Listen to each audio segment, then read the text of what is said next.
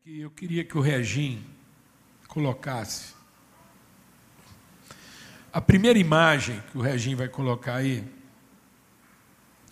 é uma imagem, é uma, é uma retratação, né, uma pintura, tentando retratar a corte, o palácio da rainha de Sabá.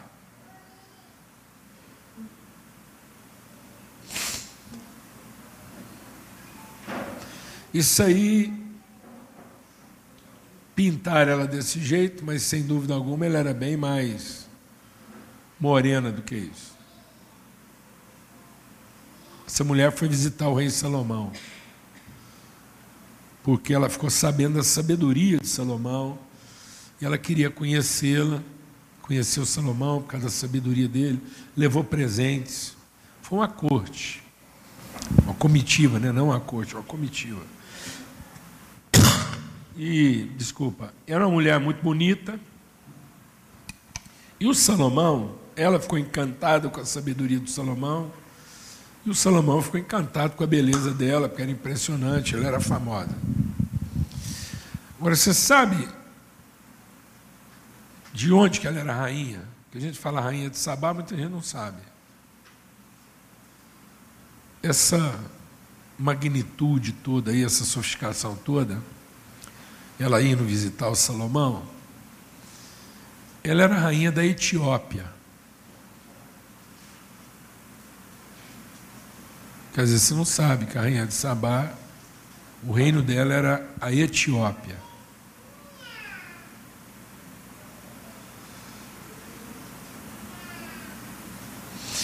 Eu creio que é a primeira vez que né, o, a África é mencionada, o Egito era a África.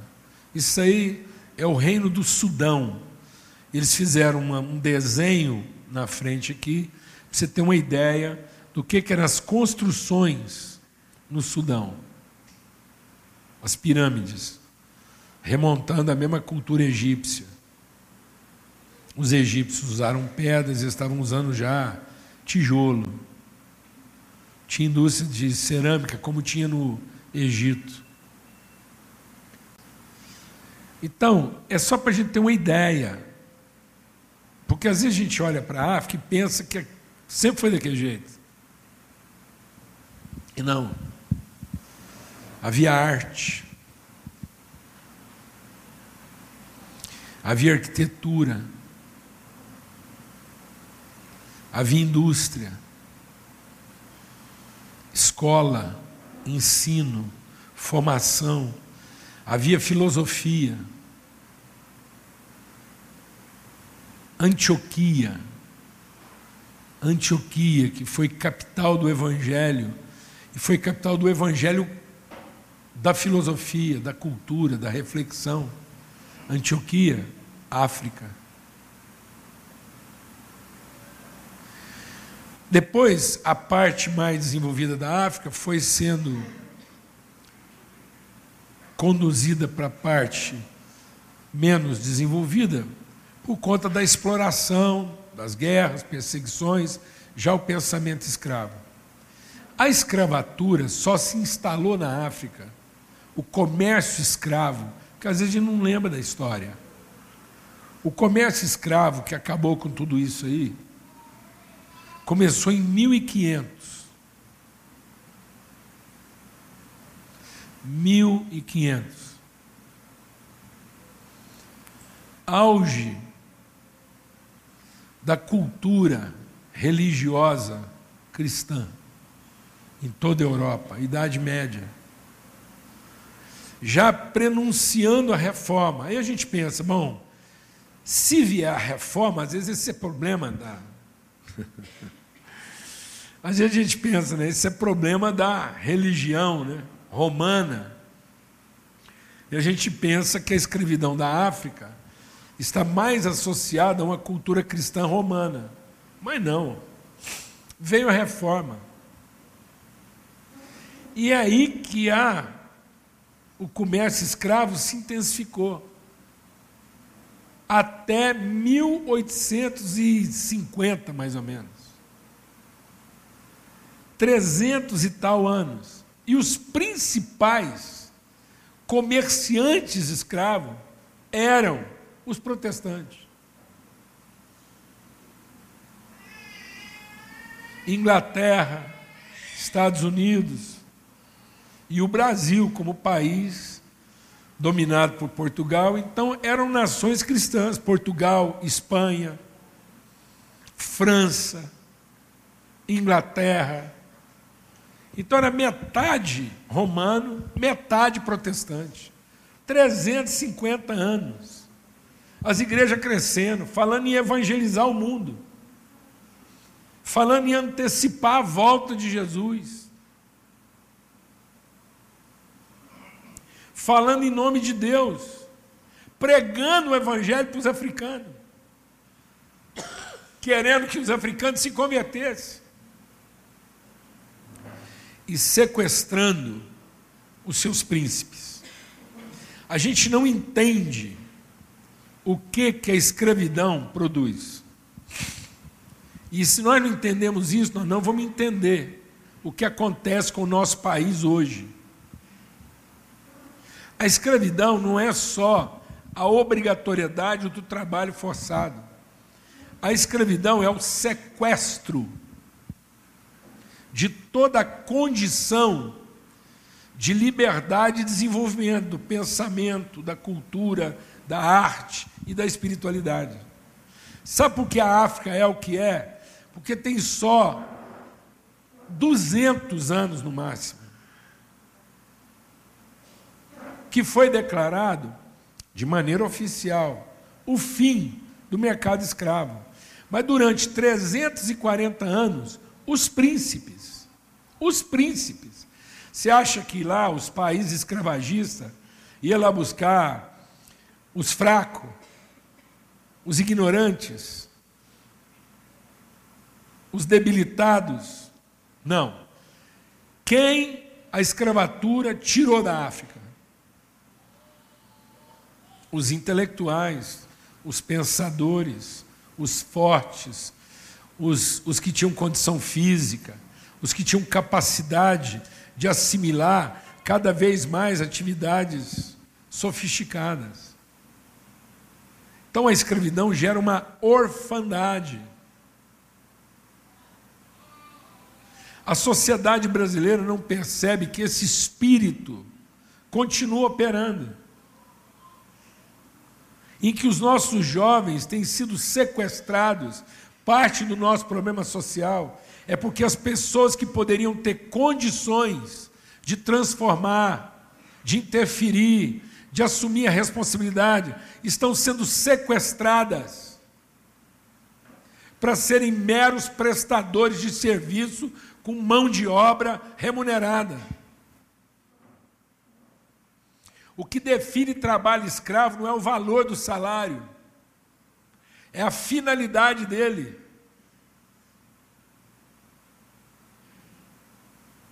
Você pode comer filé mignon,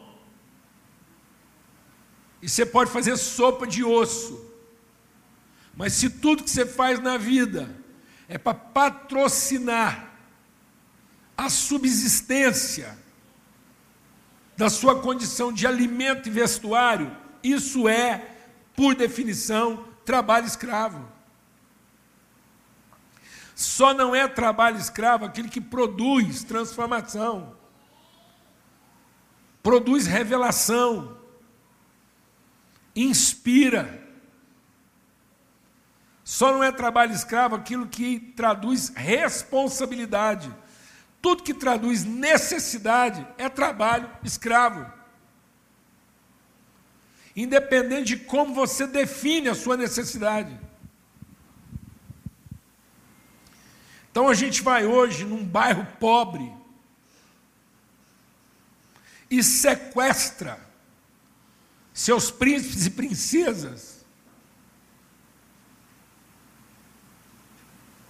para prestar um serviço de baixa remuneração e não devolve àquela comunidade condições de transformação.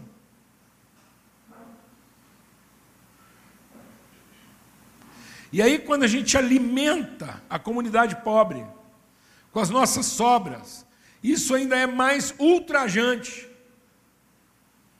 Porque com sobra a gente alimenta pouco.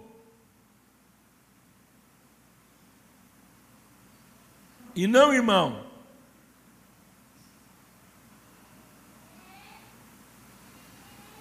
na roça, só porco comia sobra. Que está acontecendo com a gente? Isso aqui não é uma mensagem para gerar culpa. Pelo contrário. É para iluminar nossos olhos. É para o Evangelho fazer sentido na nossa vida. Isso aqui não é uma palavra de igualdade.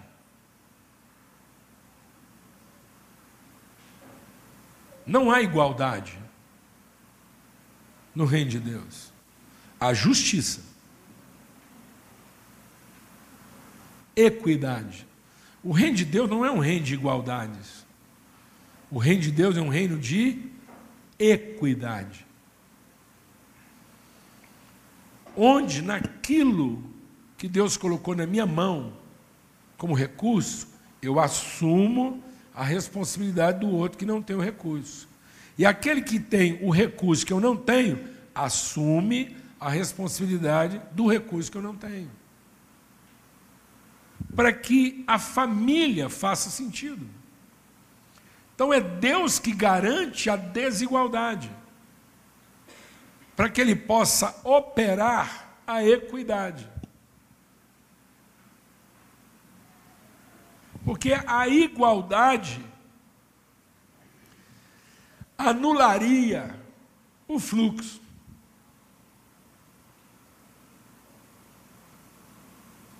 E a igualdade, de uma vez por todas, patentearia o direito e não a responsabilidade.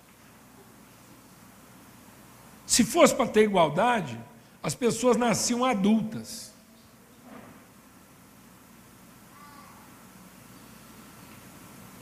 Por que, que elas nascem crianças? Existe igualdade dentro da sua casa? Existe? Não. Se tem uma coisa desigual, é a família. Um sentimento diferente, uma demanda diferente, um entendimento diferente. Quer coisa mais desigual do que a relação do homem com a sua esposa? E por que, que a relação mais íntima que Deus criou, homem e mulher, ele criou uma relação de desigualdades? Para que haja o quê? Justiça. E nós estamos tirando isso da nossa casa. E estamos querendo resolver isso com dinheiro. Por isso que a Bíblia diz que o Deus desse mundo é dinheiro. Tudo que nós estamos mostrando aqui não tem nada a ver com dinheiro. Nós não vamos apresentar o reino de Deus para nossa família com dinheiro. E eu vou te falar uma coisa sobre o que aconteceu na África e o que está acontecendo agora. A gente olha para tudo. Oh, Reginho, ele deu uma saída lá, deixa ele voltar. Eu vou falando aqui. Mostra aquele pedaço do vídeo que eu pedi para você salvar lá do Paulo Neto. Vocês viram lá a rainha de Sabá, viram as pirâmides lá do Sudão, você lembra das pirâmides do Egito? Agora eu quero que você veja uma casa lá em Moçambique, uma casa em Moçambique, lá em Lamego, a gente apresentou isso na live hoje. Tem som, tem de pôr som As pessoas estavam literalmente morrendo de fome aqui porque não chegava recurso até aqui. E graças a Deus, Deus soprou no ouvido de um irmão nosso que nos, nos alertou, nos, nos, nos retornar. Pulou em cima dos caminhões. Mostrando um pouco como, como essas pessoas moram aqui em Lamego. Né? Nós estamos aqui na casa da Catarina. Eu vou virar a câmera aqui para vocês verem. A Catarina, dá um tchau, Catarina. A Catarina tem dois filhos e ela mora aqui nessa casa aqui, junto com essas duas crianças. Então aqui, ó, eu vou até pegar aqui do lado aqui também. Essa aqui é normalmente são a, a, a, os métodos construtivos aqui, né? A casa de, de, de barro mesmo, com, com uma de palha.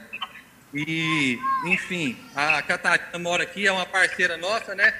Estava ali cantando, canta muito bem a Catarina. Posso mostrar lá um pouco, Catarina, como que é a parte ali da... Tem gente Catarina. que vê uma imagem dessa, da casa da Catarina, e acha que isso é um estilo africano de vida. Não é não, amados. Isso ficou assim. Isso ficou assim. O estilo de vida africano era a rainha de Sabá. O primeiro africano mencionado no Novo Testamento é o eunuco etíope. O eunuco etíope estava viajando de carro por Israel, fazendo um tour. E a carruagem dele não devia ser assim, uma carroça, não porque ele estava conseguindo ler enquanto ele viajava. Então ele era um cara letrado, que numa viagem por Israel, estava se dedicando à leitura enquanto viajava. Define isso para mim, amado. Enquadra isso, enquadra essa figura, lendo um livro, numa carruagem, a não sei quantos quilômetros da terra dele, de carro. Você se lembraria de um africano? Isso, isso é figura de um africano atual para você. Mas era o eunuco etíope da corte, lá da remota rainha de Sabá. Isso não era assim. Isso ficou assim. E sabe quando ficou assim? com a cultura cristã religiosa, que se viu no direito de sequestrar as pessoas para prestar serviço, chamando isso de prosperidade.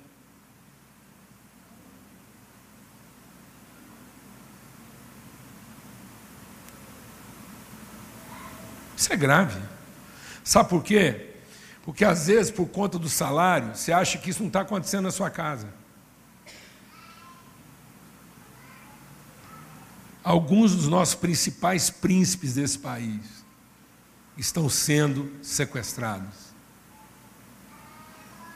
Só porque melhoraram a carruagem deles.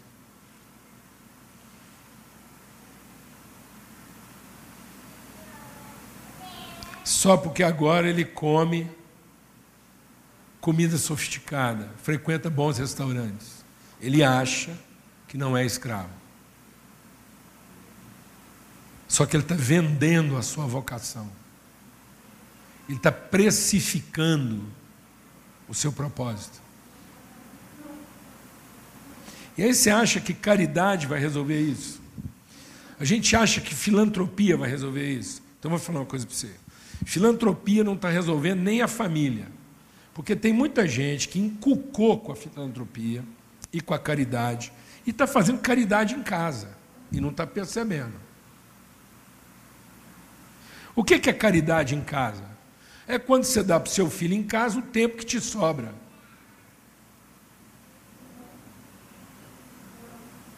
Vou repetir, porque às vezes você não escutou.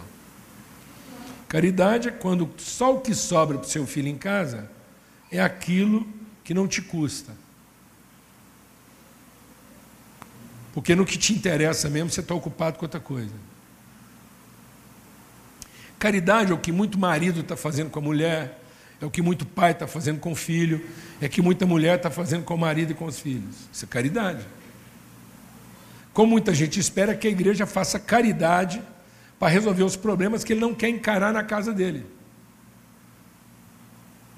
Aí ele envia um donativo para a igreja, para a igreja criar um sistema que compense a falta de envolvimento dele com aquilo que deveria ser sua prioridade.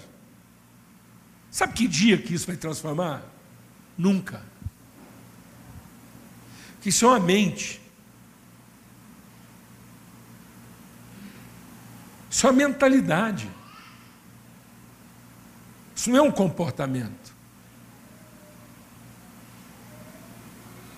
Então, se a gente não enxergar o outro, e agora eu quero ler o texto. 1 João, capítulo 3, verso 17. Aquele, pois, que tendo recursos nesse mundo, vendo seu irmão passar necessidade e fechar o seu coração, como estará nele o amor de Deus? Meus filhinhos, não amemos apenas de palavra, nem de língua, mas por obra e em verdade. Sabe, amados, às vezes o recurso para salvar seu filho não está na instituição, está na gente. Às vezes o recurso para salvar as pessoas que você tanto diz que ama está na gente. Só que a gente vê e não quer que isso nos custe. Aí é preferível arrendar uma instituição, um terapeuta, uma atividade, uma viagem. Isso que nós vimos aqui agora não é um estilo de vida. Isso aqui que a gente viu agora é o sequestro da virtude. É aonde a mentalidade escrava nos leva. Sabe a casa da Catarina? Talvez se a gente tivesse uma máquina de raio-x para fotografar a casa de verdade que muita gente mora, ia ser assim que ela ia aparecer.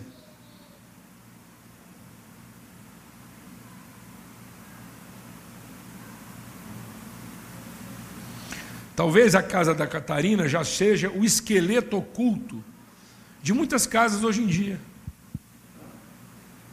Essa seria a imagem real.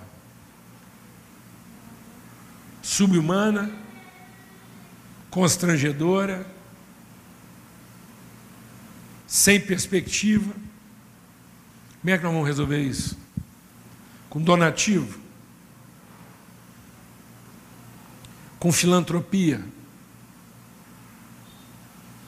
com assistencialismo ou assumindo a responsabilidade. E entender que o recurso está em nós. O que está faltando é sensibilidade. O que está faltando é o olhar. Por isso que Jesus diz: proclamar a liberdade eu já proclamei. Agora eu quero dar vista aos cegos para conduzir vocês à liberdade. Não adianta Jesus ter proclamado a nossa liberdade se a gente continua cego para o nosso irmão, porque enquanto eu estiver cego para o nosso irmão, nós vamos viver debaixo de opressão. A opressão não é culpa de Jesus. A liberdade ele já declarou. Mas se ainda há opressão na nossa vida, se as famílias estão oprimidas, se os filhos estão escravizados, se um jovem hoje de 14 anos está cogitando tirar a própria vida, não é porque ele está querendo morrer. Não existe um jovem de 14 anos querendo morrer. Mas existem jovens hoje de 14 anos se recusando a viver aquilo que está sendo oferecido para ele. Filantropia não vai resolver isso. Donativo não vai resolver isso. Oferta não vai resolver isso. Dízimo não vai resolver isso. Sacrifício no altar não vai resolver isso. Sabe qual é o sacrifício que Deus quer no nosso coração? Responsabilidade. Deus não está pedindo dinheiro. Deus não está pedindo estrutura. Se a gente chegar o ouvido bem perto da boca de Deus, Ele está dizendo: quem vai por mim?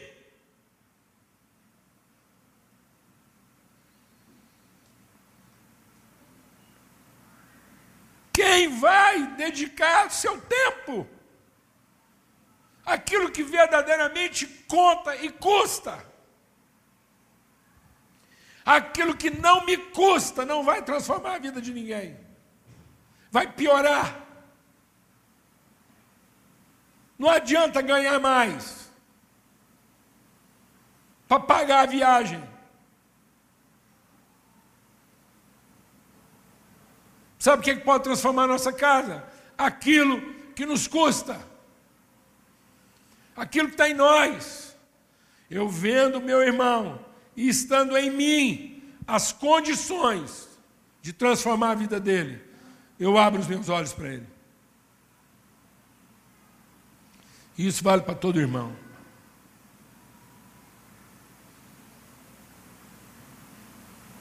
Nossos príncipes continuam sendo sequestrados.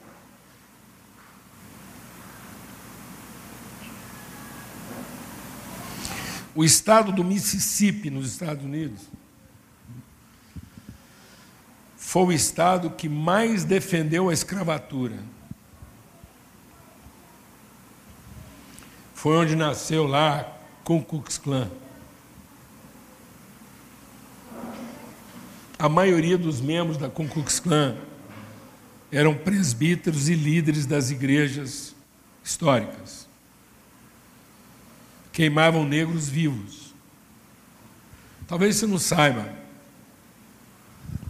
mas toda a Federação dos Estados Americanos, quando foi proclamada a libertação da escravidão, todos os estados assinaram, menos o Mississippi.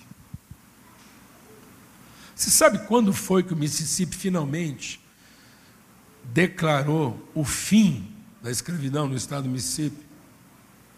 Ninguém sabe, não? 2020.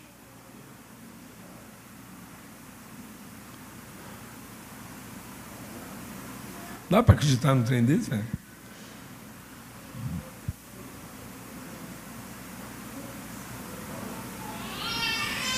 Dá para acreditar num trem desse, mano? Você está vendo como é que a gente a gente está engolindo mosca.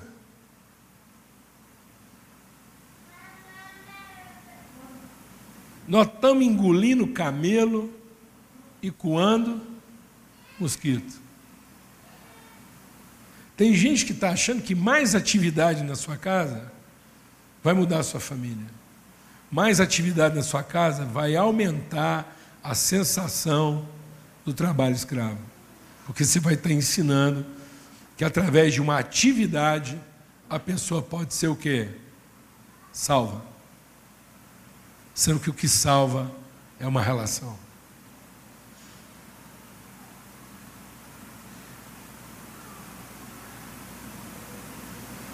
Se tudo que nós fazemos aqui, a gente ensina aqui, não gerar em nós um senso de responsabilidade pelas relações, cada moeda, cada donativo, cada oferta, cada contribuição que a gente faz, contamina o processo.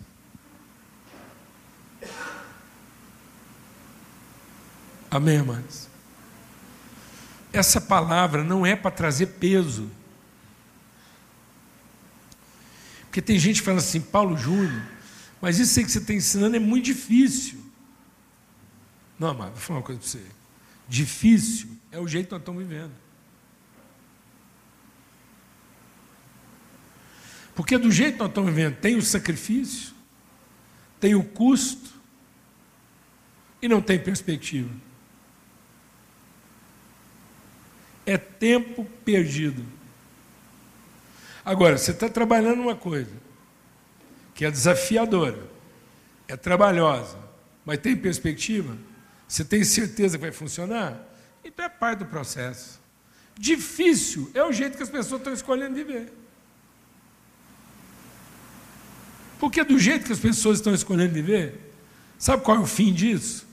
A morte. Vida dá trabalho. Tudo que nós estamos falando aqui é só trabalhoso. Amém? Porque vida dá trabalho. Amar dá trabalho. Custa. Mas que não seja o custo da nossa escravidão. Seja o testemunho da nossa liberdade.